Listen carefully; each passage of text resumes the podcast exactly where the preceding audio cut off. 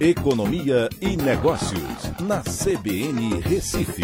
Oferecimento Cicred Recife e Seguros Unimed. Soluções em seguros e previdência complementar.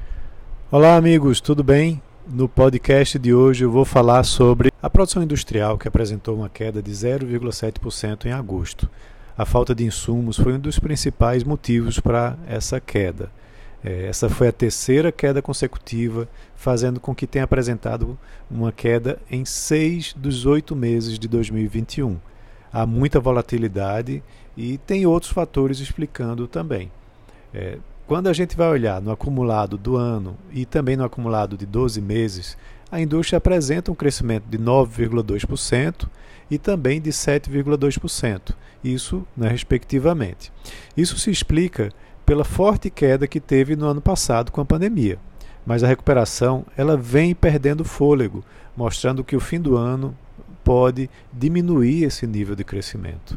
Além desse desafio na obtenção de insumos que eu já mencionei, o setor industrial também está passando por dificuldades por conta da retirada gradual de estímulos econômicos que foram adotados na pandemia, o aumento na taxa de juros básica da economia, a Selic, e também a crise energética, que tem aumentado os custos e o risco de apagões.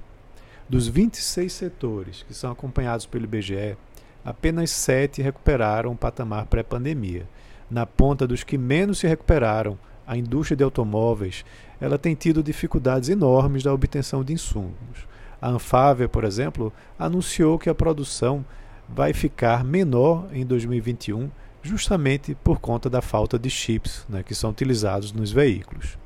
A situação pode até melhorar né, em 2021 até o final do ano, desde que as indústrias consigam equacionar essas dificuldades mencionadas para atender essa demanda que é maior no final né, do ano, com o tradicional pagamento do 13º salários né, e também de outras bonificações, revertendo, de certa forma, é, essa tendência de desaceleração.